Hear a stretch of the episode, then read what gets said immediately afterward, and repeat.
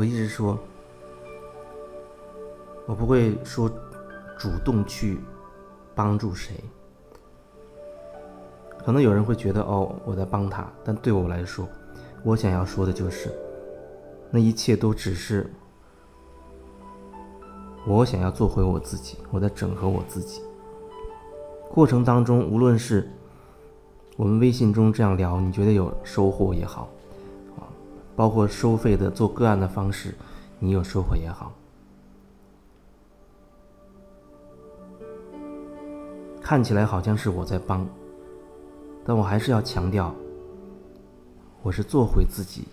的这个过程。就像我记得有有一次，有人曾经问我类似一个问题，大概是说，你为什么不用呃某种方式去跟某一类患者去交流，就是用人家喜欢的方式去交友交流。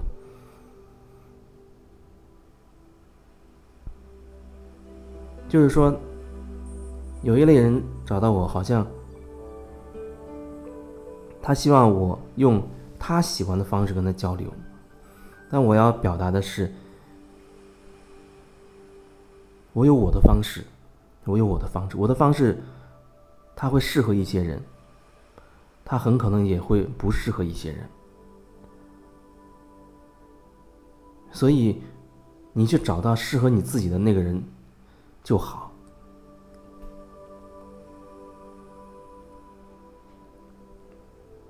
我在尽量拓展我自己，这个过程中，我还是会用我最擅长的啊，能够更流畅的表达我自己的方式去表达自己，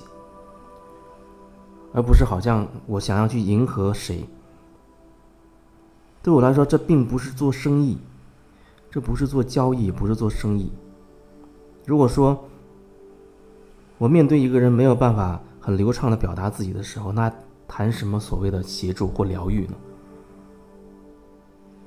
这不是钱的问题，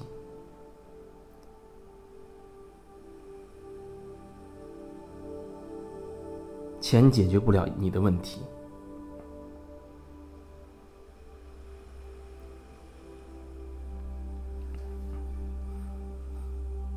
所以我没有办法说为了迎合谁。去用你喜欢的那种方式，而我又不擅长的。如果说那方式，我觉得我可以尝试，那么我会尝试的。所以整个过程当中，对我自己而言，我是做回自己的这样一个过程，把我们这个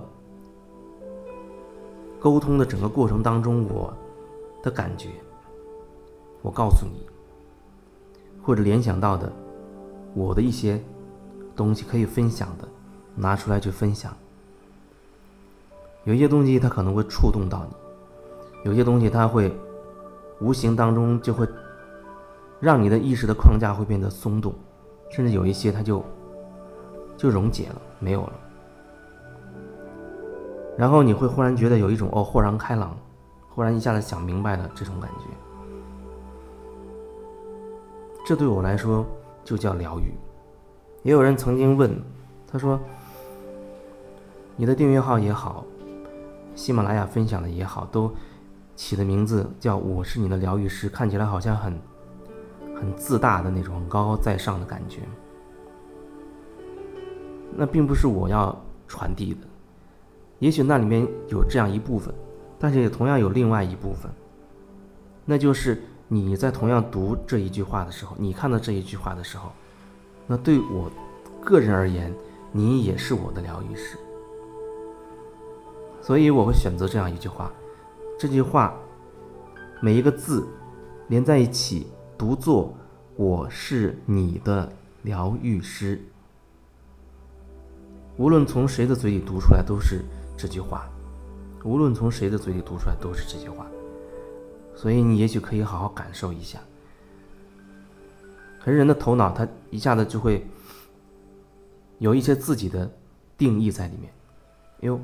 我是你的疗愈师，这名字看起来是你就是我的疗愈师了。没有，我不是这样讲，我讲的是我是你的疗愈师，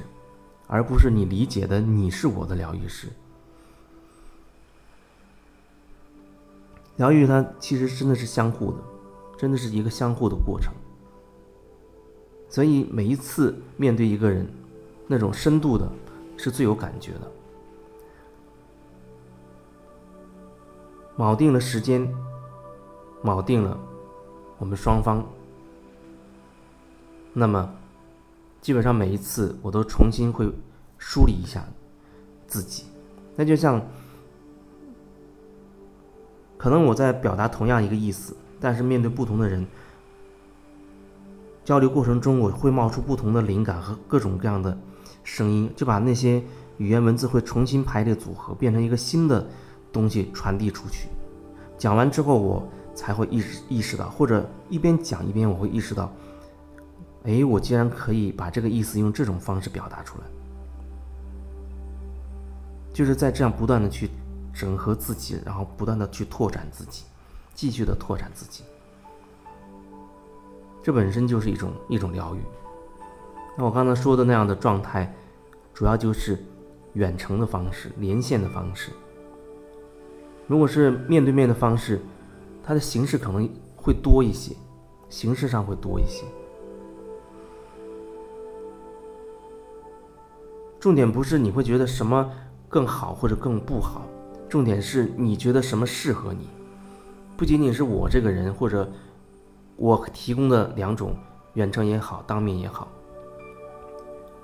重点是你觉得哪个更适合你，因为人头脑上总是有一种很贪婪的想法，比如说以小博大，就像赌博的心态啊，或者用最低的成本获得最大的收益，这是人头脑中很根深蒂固的东西。所以经常上菜市场买菜讨价还价，然后哦想要最低花最少的钱做最多的事情，好像这样他会觉得效率高，或者是自己这样是赚得多。人的心态千奇百怪，这种心态真的是很普遍，很普遍。所以有的时候还没有开始。做疗愈的时候，有人他就会开始想，呃，我要达到什么什么样的结果啊？我要多跟他多跟他聊，我要多准备很多很多的问题。可是对我来说，你带着你的信任跟敞开就足够了。你的信任和敞开就足够了。